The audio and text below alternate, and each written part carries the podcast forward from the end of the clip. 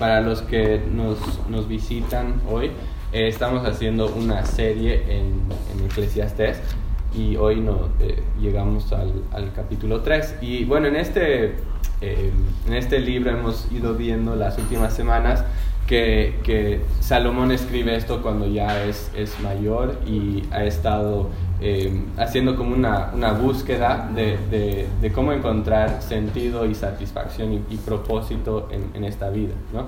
Y, y, ha estado buscando en diferentes lugares y, y, encuentra que en cada lugar que va, que, que no encuentra lo que, lo que está buscando.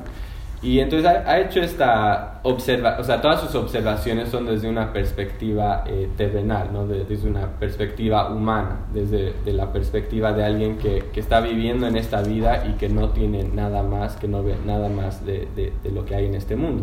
Y entonces la, la, pregunta es como que si, si este mundo es lo único que hay, si, si no hay nada después de esto, se pregunta, ¿hay algo en, en, esta vida, en este mundo a lo cual yo pueda realmente aferrarme, algo que, que realmente pueda, eh, algo al que pueda ir para encontrar esa, ese gozo y satisfacción?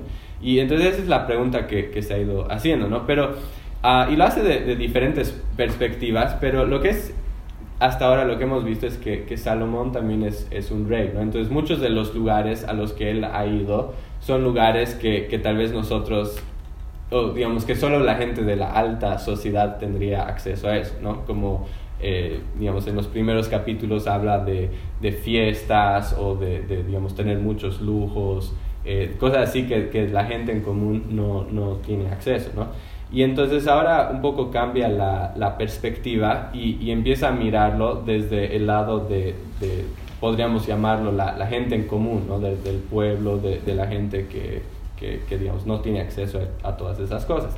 Y es interesante que también cuando empieza a mirar ese lado de, de, de, la humanidad, ve que las cosas no son mejores, que en realidad en todo caso es, es, es peor, que ve por todo lado injusticia, opresión, eh, ve muerte, ve, ve todas esas cosas. Y entonces la pregunta es, viendo todo eso, ¿cómo puedo encontrar sentido a la vida eh, sabiendo que, que, que, el mundo es, es tan, tan desastroso? Y entonces vamos a, tomando eso en cuenta, vamos a leer del versículo 16 en adelante. Eclesiastes 3, 16. Dice, vi más debajo del sol, en lugar del juicio hay impiedad, y en, en lugar de la justicia hay iniquidad. Y dije yo en mi corazón, al justo y al impío juzgará Dios, porque ahí hay un, un tiempo para todo lo que se tiene y para todo lo que se hace. Dije en mi corazón, es así por causa de los hijos de los hombres, para que Dios los pruebe y para que vean que ellos mismos son semejantes a las bestias. Porque lo que sucede a los hijos de los hombres y lo que sucede a las bestias es un mismo suceso. Como sucede, como mueren los unos, así mueren los otros. Y una misma respiración tienen todos. Ni tiene más el hombre que la bestia, porque todo es vanidad. Todo va a un mismo lugar. Todo es hecho del polvo y todo volverá al mismo polvo. ¿Quién sabe que el espíritu de los hijos de los hombres sube arriba y que el espíritu del animal desciende abajo, abajo a la tierra?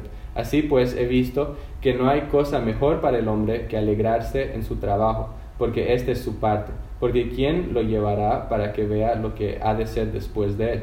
Me volví y vi todas las violencias que se hacen debajo del sol, y he aquí las lágrimas de los oprimidos, sin tener quien los consuele, y la fuerza estaba en la mano de sus opresores, y para ellos no había consolador. Y alabé yo a los finados, los que ya murieron, más que los vivientes, los que viven todavía. Y tuve por más feliz que unos y otros al que no ha sido aún, que no ha visto las malas obras que debajo del sol se hacen.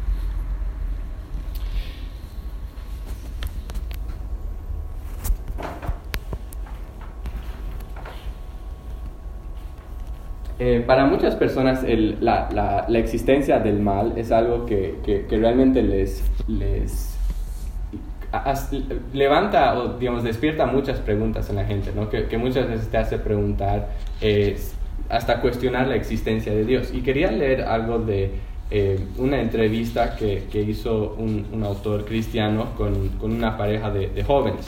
Y esto es lo que dice la, la, muchacha. Dice, simplemente no puedo creer en la existencia del Dios de los cristianos. Dios permite terribles sufrimientos en el mundo. Entonces, o es todopoderoso, pero no lo suficientemente bueno como para terminar con la maldad y el sufrimiento, o es bueno, pero no lo suficientemente poderoso como para acabar con ellos. En cualquier caso, el infinitamente bueno y poderoso Dios de la Biblia no podría existir. Y después su, su novio dice, este no es simplemente un asunto filosófico para mí, esto es personal. No creeré en un Dios que permita el sufrimiento, aun si existe. Puede ser que Dios exista, puede ser que no, pero si existe, no, no se puede confiar en Él. Y entonces e, es, son cosas que la, la, gente dice, ¿no? Cosas que, que, que realmente se, cuando piensan en, en, la existencia del mal, muchas veces se cuestionan si, si, si Dios existe o tienen preguntas sobre, sobre Dios. Y, bueno, también en el caso de, Salomón hay, hay, preguntas que él se, se, hace, ¿no? Si bien no, no, tal vez no se pregunta, se cuestiona la existencia de Dios, hay, hay preguntas que, que, que, él se hace, ¿no? Y en específico, una de las cosas que, que le, le, causa mucha, que le, le, molesta y que se pregunta es cómo es posible encontrar gozo en esta vida cuando veo que a mi alrededor hay toda esta opresión y todas estas, estas cosas horribles que están pasando. Y entonces observa en el, en el pasaje que hemos leído dos grandes problemas. El primero es la, la injusticia. Um, y, y, lo que ve es que, digamos, sin importar en qué parte del mundo esté, siempre hay, hay injusticia, ¿no? que las, las, personas no son tratadas como deberían ser tratadas.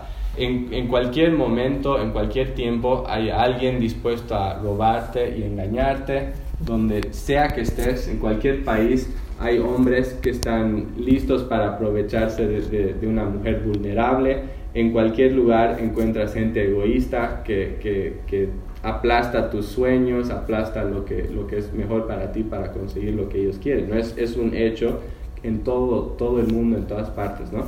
Y em, lo que vemos hoy en día es que, que, se ha deshumanizado mucho a las personas. Hay un autor que, que se llama Paul David Tripp que tiene una frase que, que me gustó mucho, decía que hoy en día, en lugar de amar a la gente y usar cosas para expresar ese amor, la gente ama cosas y usa a las personas para conseguirlas. ¿no? Y, y, es como que se ha volcado totalmente como debería ser. ¿no? Y entonces Salomón mira eso y, y lo lamenta. Pero aún más que, que simplemente eso, algo que, que realmente le, le, le causa una, un, un, dolor en su corazón es que incluso los lugares que deberían estar promoviendo y, y defendiendo justicia se han vuelto corruptos. Y, y, y que, que, hay, hay injusticia en esos lugares. ¿no? Por ejemplo, si, si alguien, si, si tenemos un problema de injusticia, ¿a dónde deberíamos ir? Iríamos, digamos, a la corte, al, al juez, a la policía, algo así, ¿no? A la, la, al sistema legal. Pero acá Salomón observa que, que aún esos lugares se han llenado de corrupción. Dice en el versículo 16, Vi más debajo del sol, el lugar del juicio hay impiedad, y en el lugar de la justicia hay iniquidad. Justo ahora estoy, eh, estoy leyendo la, la Biblia en, en, secuencia y estoy en Primera Reyes. Y el otro día estaba leyendo la historia de, del rey Acab. No sé si se acuerdan de él, pero hay, hay una historia muy trágica ahí donde él está, ve, o sea, vive en el palacio, mira al lado y ve que, que hay un hombre que, se llama Nabot, que tiene una viña hermosa, ¿no? Y él quiere esa viña para, para, para él mismo. Entonces va y ofrece comprarla. Y Nabot le dice, mira, yo no te la puedo vender porque la gané como, como herencia, ¿no? Es, es algo importante para mí.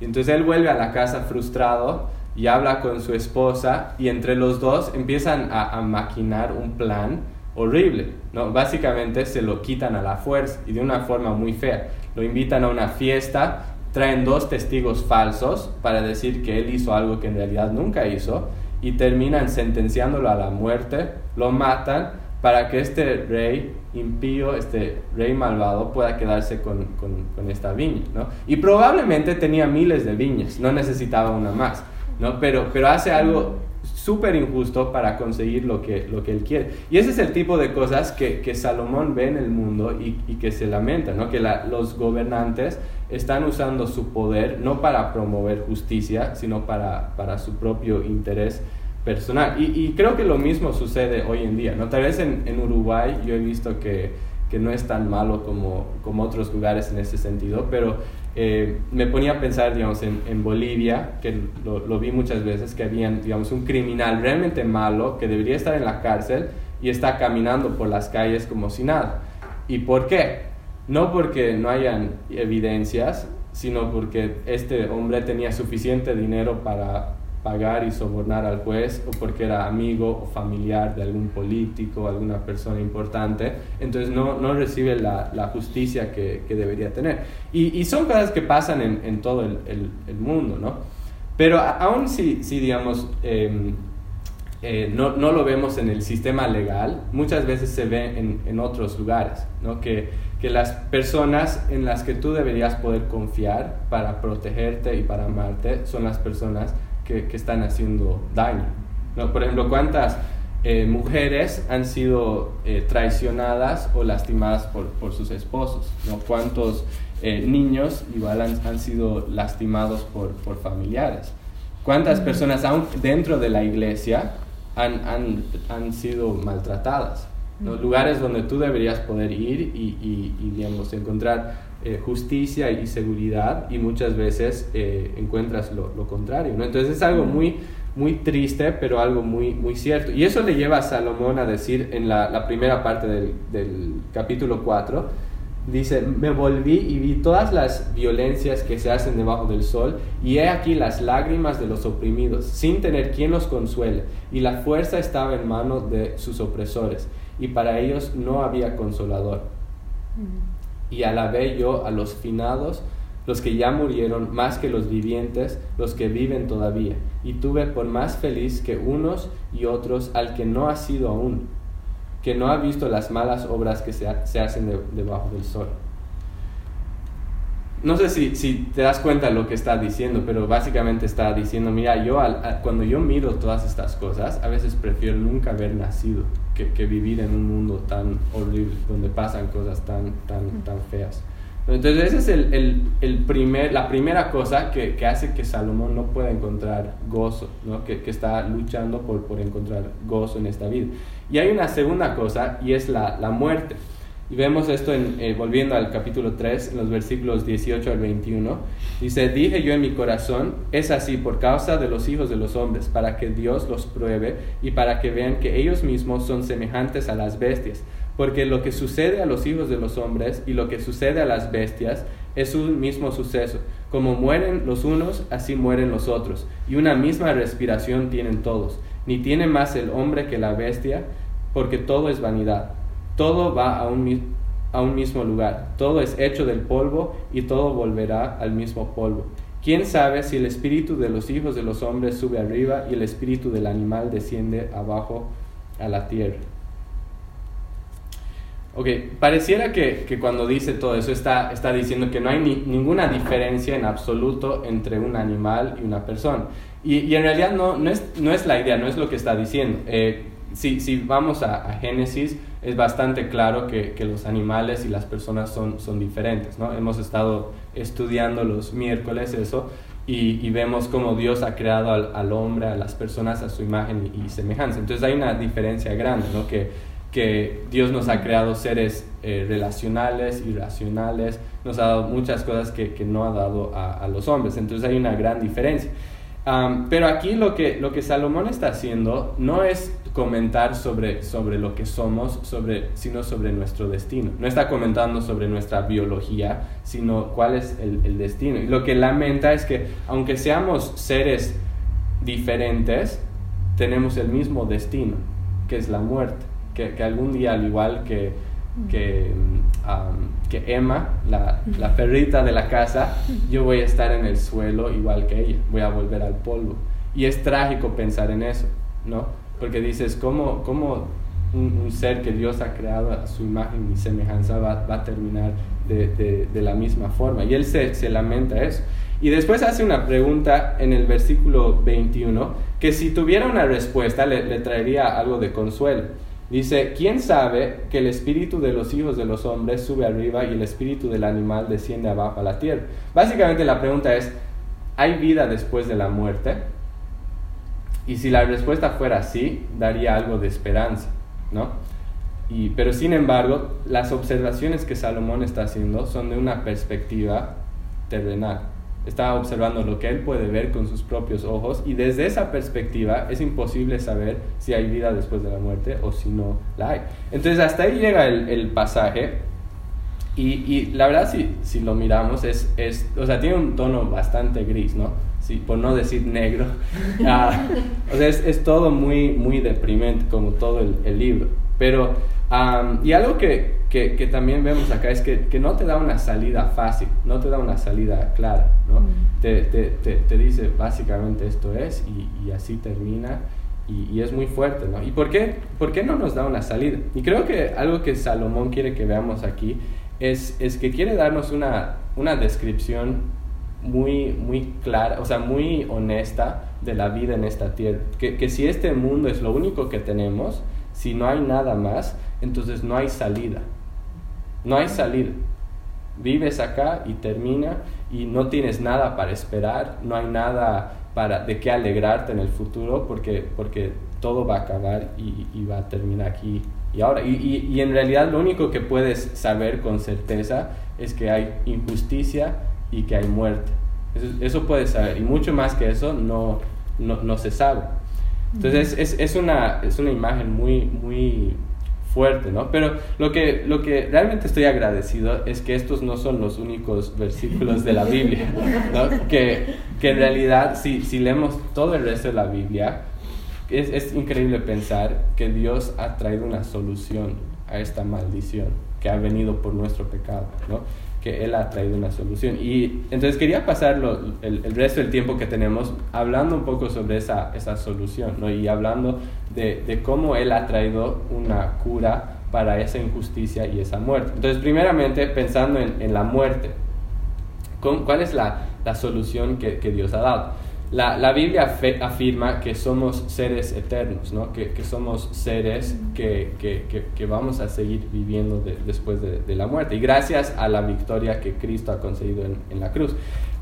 No sé si se acuerdan, en Lucas 16 está la, la historia de, de, dos hombres, uno, uno rico y uno un mendigo que se llama Lázaro. Y se acuerdan que, que ambos mueren, pero ambos resucitan. ¿no? Uno va a, a la presencia de Dios y el otro va a, a tormento eterno. Entonces ambos mueren, pero ambos resucitan. Hay, hay una resurrección de vida y una resurrección de, de condenación. Y la pregunta es, ¿de, de qué depende eso? ¿No? De, ¿De, qué depende que yo tenga esa resurrección de vida o esa resurrección a, a, a condenación?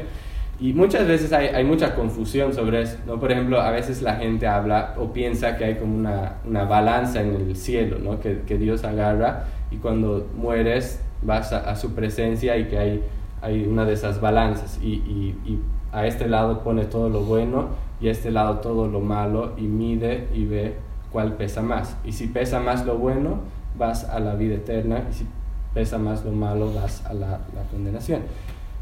Pero hay muchos problemas con eso. ¿no? En primer lugar, no es bíblico y en segundo lugar, es es, eh, o sea, si, si, pensamos así, lo que hacemos con Dios es hacer que Dios sea injusto.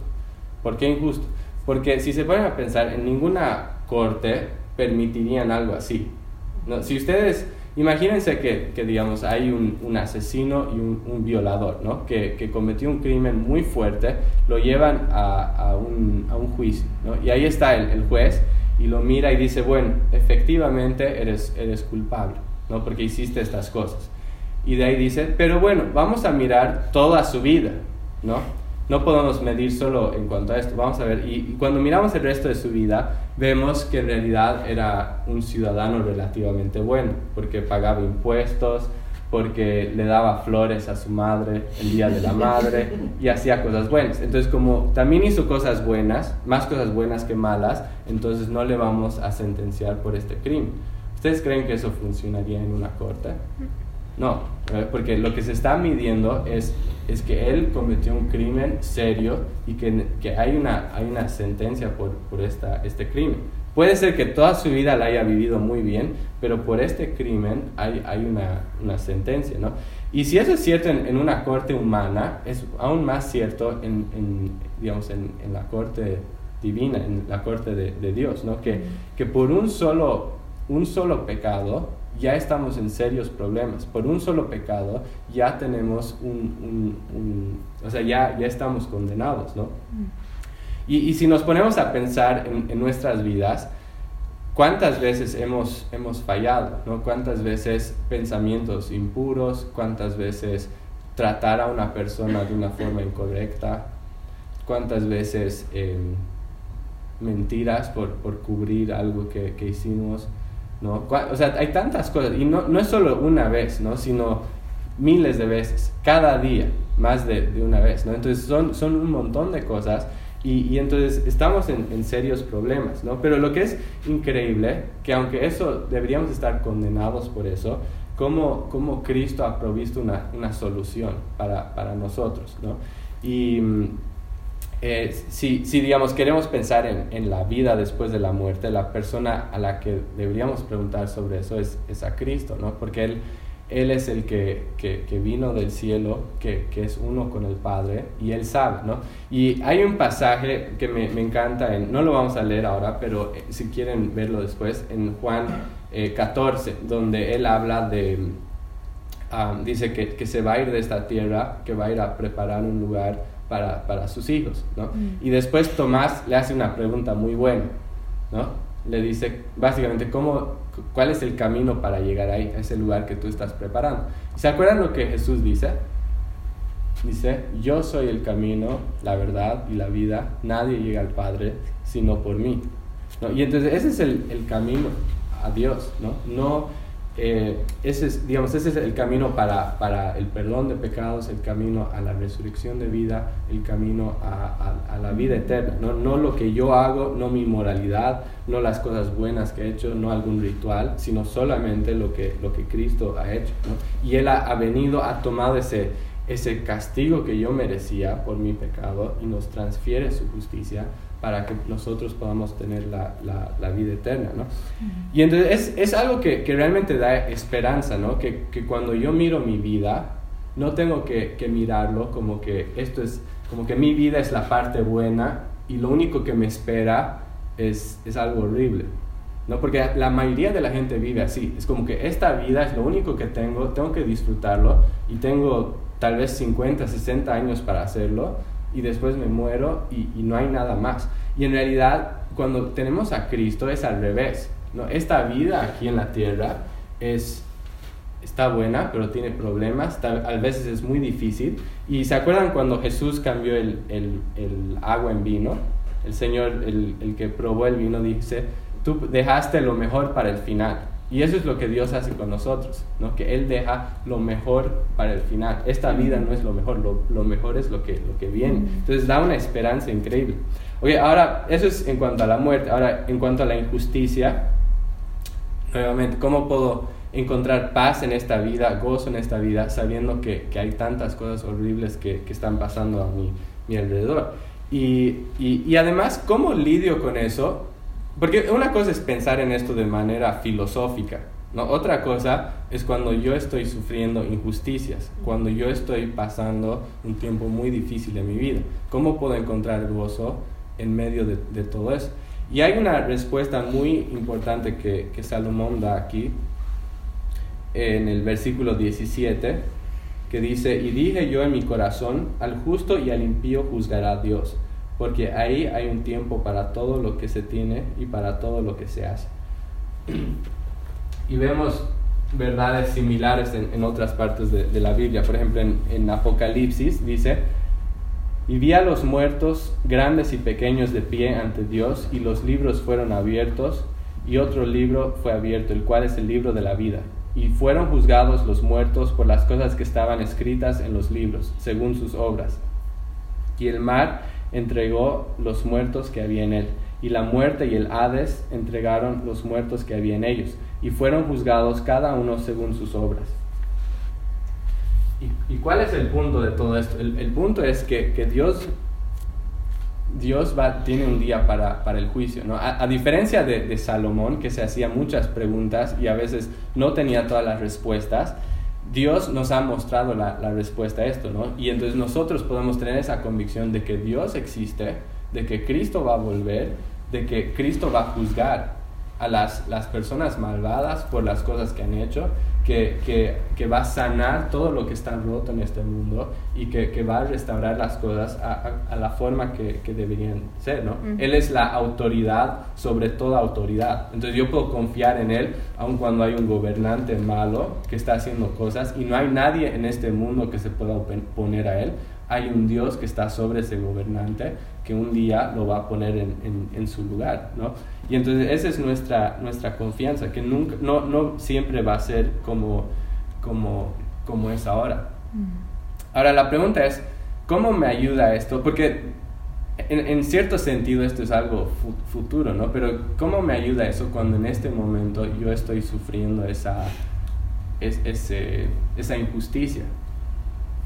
Y, y creo que siempre van a haber preguntas que, que, que, tal vez no tenemos todas las respuestas, ¿no? Y, y, cuando alguien está pasando por un momento difícil, no, no siempre podemos explicar por qué Dios lo, lo, lo permitió. Pero sí, sí hay cosas que, que, podemos confiar y tener la certeza, ¿no? Y, y, por ejemplo, yo puedo tener la certeza que aunque yo estoy sufriendo, yo sé que Dios es bueno, yo sé que, que Dios está conmigo, yo sé que, que Dios me va a dar lo que necesito. ¿no? Aun si no me saca de esa situación, me va a dar la, la fuerza para soportarlo, va, me va a dar su, su, presencia y el consuelo que necesito. Y además de eso, que Él lo va a usar todo para, para bien y para su gloria. ¿no? Y entonces eso, aunque, aunque es difícil, por lo menos sé que, que, que, que Dios, como dijimos la otra vez, que Dios tiene la capacidad de usar algo horrible y hacer algo hermoso. Y, vemos en toda la Biblia cómo Dios hace eso en, tantas formas diferentes. Entonces, ese es nuestro, nuestro gozo, ¿no? Que, que, si estamos en Cristo, podemos tener gozo a pesar de las circunstancias, a, pesar de las injusticias, a pesar de la muerte, a pesar de todo eso, sabiendo que aunque esta vida es difícil, lo mejor está por venir, ¿no? Y y que algún día Él va a tomar todo lo que está mal en, en este mundo y, y, nos va a llevar a un lugar donde no hay injusticia, donde no hay dolor, donde no hay llanto, donde todo es, es perfecto. Entonces, esa es nuestro, nuestra confianza y, y, nuestro gozo. Y quiero invitarles a, a que podamos orar y, y hablar con, con nuestro Padre.